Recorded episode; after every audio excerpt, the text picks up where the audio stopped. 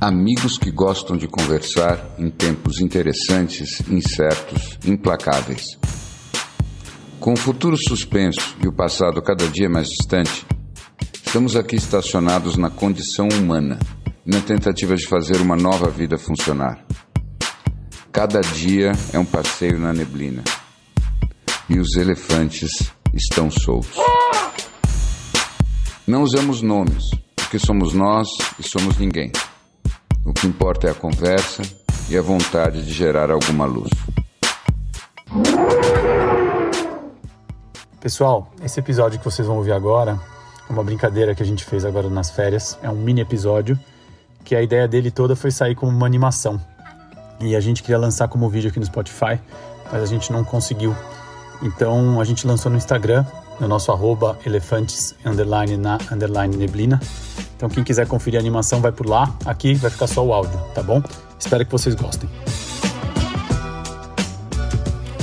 Caras, olha, deixa eu contar um negócio muito bizarro que aconteceu comigo. Eu tive um sonho com nós três. Só que nós três éramos, éramos nós, a gente não era normal, a gente era criança. A gente estava numa, numa aula com a professora Lucelena e ela estava tentando nos ensinar Platão. Mas a gente não entendia nada. E o mais curioso era que a gente ficava muito, muito, muito revoltado com essa história de que a vida é alguma coisa como uma escola. Que você tem que chegar e aprender. E eu mesmo me conformava, e acho que você também, nos conformava que, meu, por que tanta pegadinha, pô? Uhum. Se é pra gente aprender, uhum. porque não explicam logo de uma vez? Por que, que é tudo ao contrário? Tira o middleman. E a gente ficava assim, meu, qual o sentido disso? E, enfim, essa história de, de Platão, caverna de Platão. Não, totalmente. Existe toda essa ideia que existia muito na época de Platão, já alguns psicodélicos que inspiraram vários dos diálogos ali, né? Ah, não tem dúvida, não tem dúvida. O próprio Platão ele estava lá fazendo as coisas para quem conseguisse entender. É, e, e, tem umas coisas ali, né, de, do, de uns restos de psicodélicos que foram achados no, tem. nos cálices, no, nos cálices nos de, cálices. Nos, os vinhos eram, eram turbinados, é. né? Mas de certa maneira é aquilo que depois o Aristóteles falou, né, que aquilo que acontece em Eleusis fica em Eleusis. O que quer dizer que desde que o mundo é mundo, certas coisas você não pode falar diretamente, senão. Entendi. Senão é massacrado. Eu não sei o que, que isso tem a ver com a história da, da, da caverna do Platão, mas o que acontece no sonho depois é mais bizarro ainda. Ah, achei que terminava aí. Não, não, que terminava nada. É, depois a, a, coisa vira uma espécie de excursão escolar. Tá? Então a gente sai dali, é como se fosse assim, sabe, trabalho de pesquisa de campo? Ah. Como se aquele negócio lá. Como se fosse estudo do meio. É, ir, isso. Ir pro petar, essas lá, coisas. É, aquela coisa toda lá no, na lousa, porque era lousa, quadro negro tradicional uhum. mesmo. Aquilo lá era só a preparação para o que vinha depois. Uhum. Porque tinha uma, uma, um certo sentido de que, tá, vocês não vão entender mesmo isso. Entendi. Assim, e a gente não estava entendendo mesmo nada. No sonho era muito claro que a gente não entendia nada. Porque eu acho que no fundo éramos nós do jeito que a gente é, só que a gente estava pequenininho. Entendi. Que então legal. a gente estava menor. Mas era, éramos nós, a gente estava conversando assim. E daí teve essa viagem então para o estudo do meio. Sim, e, e, no fundo era muito engraçado, porque era um, esse lugar, esse estudo do meio, levou a gente para uma espécie. Sabe aqueles ashrams que tem na Chapada dos Veadeiros, uma hum. coisa meio assim? Aham. Era, a bolha. É, era meio isso. Era meio um lugar assim que a gente ia. E era lá que ia acontecer a história. olha, que, olha que maluco. No fundo, pesquisa do meio era, era como se fosse assim, tá, você teve a aula uhum. e agora a pesquisa de. Mas era. Então, então era, era como. A discussão era o, o retiro. E aí, todas as histórias que. Tem no retiro. Tem uma coisa muito maluca que tinha no, no, no retiro que eu não entendi mesmo. Tinha, cara tinha uma zebra no fundo dançando. Ela ficava uma dança esquisita ali no fundo. Por que estava fazendo uma zebra? Porque eu sabia no sonho que era a Chapada dos Veadeiros, mas não tem zebra na Chapada mas dos Veadeiros. Mas qual é a simbologia junguiana da zebra dançando atrás? Ah, Cara, agora que Deu- você falou. Porque essa zebra me lembra muito aquela zebra da lotérica do Fantástico. Você tá falando, tô imaginando ela aqui. Aquela zebrinha, né? Ou é só um resultado simbólico do, de 2023, que deu zebra. Cara, eu acho que para responder isso, primeiro eu tenho que fazer uma outra pergunta. A zebra é branca com listas pretas ou preta com listas brancas? Depende muito da zebra. Ah, E depende de quem olha. entendi. Ou seja, a zebra é o bicho que melhor equilibra as polaridades, Sem dúvida. né? Até porque você sempre vai enxergar mais um lado ou outro, dependendo do que você estiver vivendo e que você estiver projetando. É um puro teste projetivo aqui. Ah. E a zebrinha dançando é assim, o que, que você vê? Você vê o branco, você vê o preto. Você vê o preto, você vê o branco. O que predomina Cara, na o tua que, que esse cara tomou antes de, Sonhos, de sonhos, ter esse sonho? Sonhos, sonhos, sonhos. Mas agora que você falou, teve mais coisa no sonho, né? Tinha umas comidas estranhas que a gente comia lá. É, aí, tem um, aí faz um pouco mais de sentido. É assim, eu, eu- você sabe que eu, eu sou muito atrapalhado com essas coisas, essas comidas naturais, esses tratamentos ayurvédicos, essas, essas coisas de karma, que você, na verdade, se vira do Perdemos avesso. 30% dos ouvintes. É, não, é um problema que eu tenho, é muito pessoal, é muito pessoal.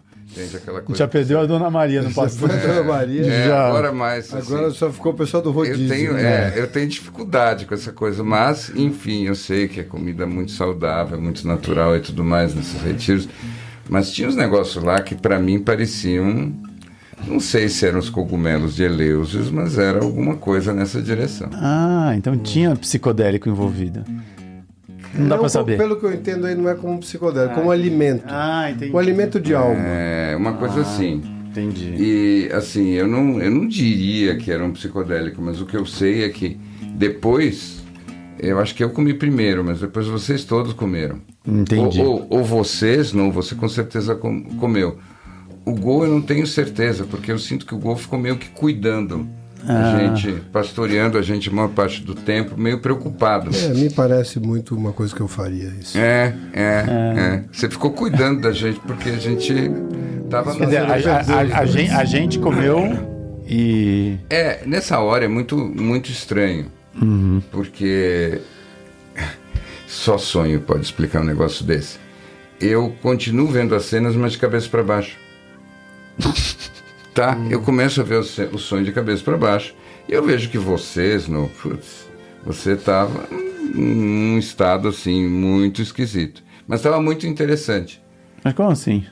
É, cara, você sabe como quando, quando um cachorro ele, ele chega e ele resolve se espreguiçar na relva?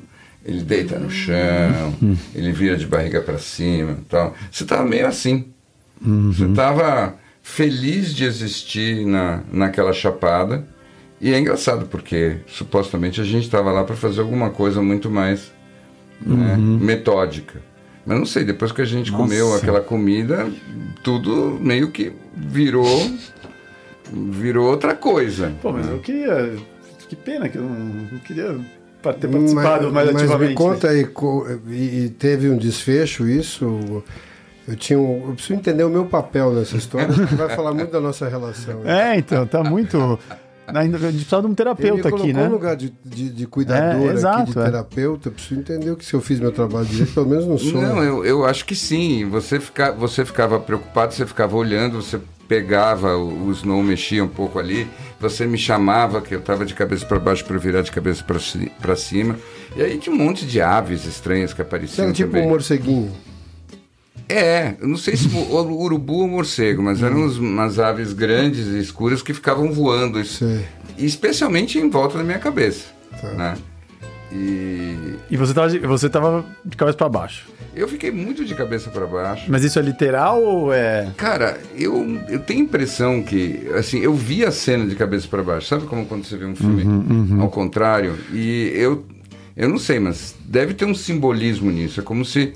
Ah, coisa de Jungiano. O nome disso, técnico, é enanciodromia. Enanciodromia é a carta do pendurado do tarô, que equivocadamente é chamada de enforcado. Porque o enforcado, ele não está enforcado. Ele é um cara pendurado pelo pé, de cabeça para baixo. E se você olha no tarô de Marsella, a expressão dele é cheio de estrelinhas Ah. em volta da cabeça, porque ele está num estado quase iluminado, porque Ele tá está de, irrigando o cérebro. ele tá de cabeça para Claro. Era, baixo. f- é, é, E vendo as coisas de um jeito muito melhor porque de cabeça para baixo. Olha só. É isso. como é que é? Venâncio Drossofia? Enanciodromia. Enanciodromia é uma expressão que o, que o Jung usava Então, muito mas- para dizer que tem momentos na vida que você tem que, para avançar, você tem que inverter completamente a tua perspectiva das coisas. Então você via as coisas de um jeito, agora você tem que ver do avesso. Ou de cabeça para baixo ou ao contrário. Então você sempre achou que as zebras eram pretas com listas brancas. E aí você vira e diz, cara, na verdade elas são brancas. E aquelas são as listas pretas das, das Quer- zebras brancas. Então quer dizer que teve um cabem no sonho, então. Cara, eu não sei, o feeling, o, o sentimento ali é Porque que isso as é bem, coisas. bem é, cabanístico isso, a- né? a- as, as coisas avançavam, mas antes de avançar, na verdade, ficou tudo muito confuso. Porque de repente pareceu que a gente estava no Interestelar. eu me lembro claramente que, que de estar sentado como se eu fosse a menininha do Interestelar. E aí, aquele negócio da- dos, dos livros pulando da, da estante e tudo mais, etc. Então, é, bem sabe aquela coisa de sonho? De Aham. repente, uma, sonha, uma, son- uma cena se junta na outra e você não sabe exatamente onde você está. Caraca, É. velho. Não era, Bem eu, nessa não era hora. eu jogando livro em você, não, para ver se acordava? Ah, não, bem nessa hora tinha uma coisa que você tava, eu não sei se você arrumava a estante ou se você que jogava os livros, isso eu não sei. Mas você cuidava dos livros. Não, é, a, é a cara, assim, eu acho que é só poderia ser o Gol tentando jogar um livro em você pra te acordar. É isso. E tinha uma coisa assim que ele estava muito preocupado com qual livro que era. Ah, Para mim, a história toda é como se o livro ao ser jogado tivesse um padrão e eu tivesse que ler o padrão dos livros. E eu não estava nem aí para que livro que era, mas no caso dele, ele ele estava preocupado. Ah, este livro é disso, este livro é daquilo, então saiba disso, saiba e daquilo. e você viu qual livro que, que voou, você sabe qual? Não, eu não vi. Eu sei que um ou outro eram os livros que ele gosta. É, eu fico Quais pensando. são os livros que ele gosta? Ah, Puta que pariu, eu não imaginava que ia ter que entrar nesse embate cedo. Até no sonho. No sonho ele, ele Não, lida com só- o, que, o que seria a minha imposição dos livros que eu gosto. não, assim, é Não, sonho, e- mas, certo? calma, detalhe, para acordar ele. É sonho, certo? Então, assim, tinha mais ou menos umas coisas assim que às vezes você pegava um livro que você achava que era importante, que eu devia olhar as coisas desse ângulo, você jogava na minha cabeça, era isso. Entendi. Então, E, e, e onde eu tava? então tome isso como se fosse uma espécie de munição. Você Tum. tá, você Eu tava na relva, eu tá tava na relva. Você- Com aquele cavalo que se coça na areia. Assim. Eu tava na relva. Cara, você fez bastante isso, depois eu me lembro de uma outra cena que você estava ali fazendo yoga. Fazendo yoga, muito calmo, muito centrado, mas você estava muito físico nessa história toda. né? E aí, de repente, estamos lá nós, e o que eu me lembro é que depois fica todo mundo junto ali e a gente entende alguma coisa. E o sonho acaba. Eu fiquei com uma sensação de que, de fato, nós aprendemos alguma coisa com essa excursão. Que de alguma maneira a história lá do, da zebra e com a caverna de Platão, a luz e a sombra, cabeça para baixo. Seja bem-vindo ao processo elefantino, um processo que começa com o resgate de um menino. Menino, uma menina que está dentro de nós, que criou uma identidade para desatar os nós. Todos nós nascemos na caverna de Platão, onde começa a hipnose e a doutrinação. Caverna onde começa a criação de identidade. A sombra é isolada para a posteridade. Ninguém vai te ensinar sobre a integração, sobre ser completo, sem fragmentação. A sombra passou a ser realidade. A projeção da sombra é a subjetividade. O processo elefantino é da desconstrução, identidade criada pela desassociação. A sombra não é avesso, ela é parte interessada, sempre rotulada, negligenciada. Se você está conosco por toda essa jornada é porque de alguma forma também está cansada. Cansada de ter que escolher entre a parte boa e a que tem que esquecer. Então vamos juntos construindo essa estrada, deixando a bagagem desacompanhada, integrando as partes que ficaram no caminho, as sombras de um avesso que resgatam o inimigo. Vamos completar um ano elefantino cada vez mais inteiros interpretando o destino. Yeah! Aham. Oh yeah! Aham, aham, aham.